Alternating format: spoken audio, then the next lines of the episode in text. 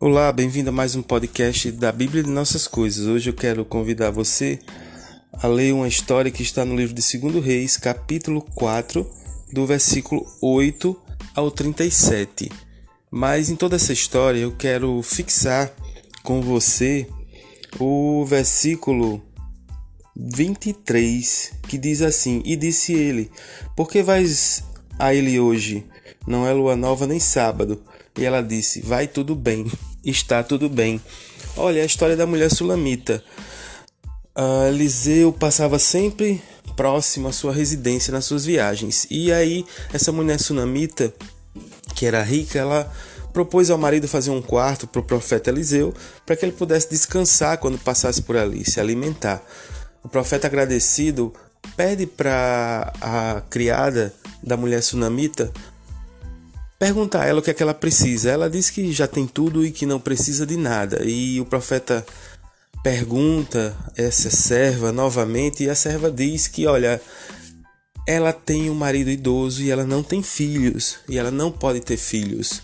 O profeta vai dar uma bênção e profetiza que ela teria esse filho e o filho realmente nasce e essa mulher fica muito feliz com esse presente.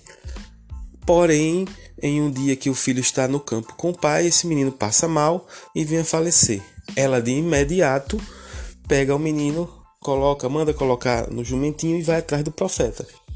E o marido dela pergunta: "Olha, não é lua nova, não é sábado, para onde você vai? O que é que você vai fazer?"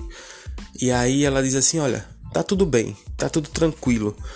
E eu quero dizer para você o seguinte, que muitas vezes a gente passa por um momento de aperto, um momento estreito e de dificuldade, onde a gente pensa que as coisas estão finalizadas e mortas e não há mais esperança.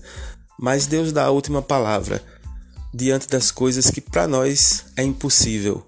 A gente não tem poder e nós somos muito limitados.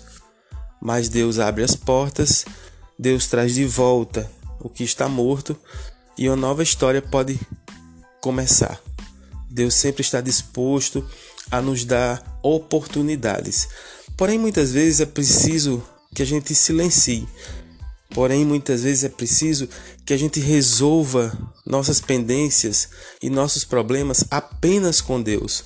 Muitas pessoas perguntam sobre nossos problemas, muitas pessoas querem saber de nossos problemas, quando na verdade elas não vão ajudar. E nem cabe a nós estarmos nos expondo toda hora. Veja a, a ação da mulher sunamita. Ela vai, o marido pergunta, ela diz: Ó, oh, tá tudo bem. Aquilo era um momento muito particular dela. Aquele era um problema muito particular que ela tinha certeza que só poderia ser resolvido com o profeta. Existem problemas extremamente pessoais meu e seu que a gente só resolve com Deus. Falar para muitas pessoas só vai causar tumulto, confusão.